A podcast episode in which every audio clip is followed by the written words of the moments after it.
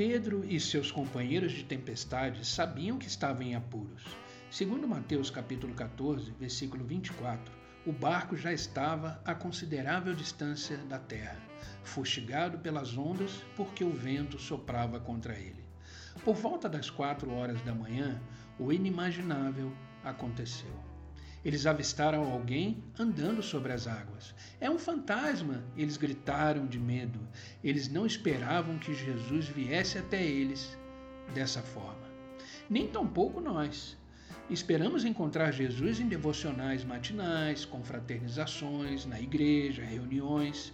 Nunca esperamos vê-lo numa tempestade, mas é ali que ele faz o seu melhor trabalho, pois é nas tempestades que ele consegue a nossa pura atenção.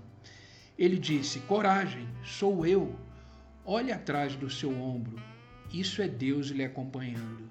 Olhe na tempestade, aquilo que vem em sua direção é Jesus se aproximando. Olhe para Jesus.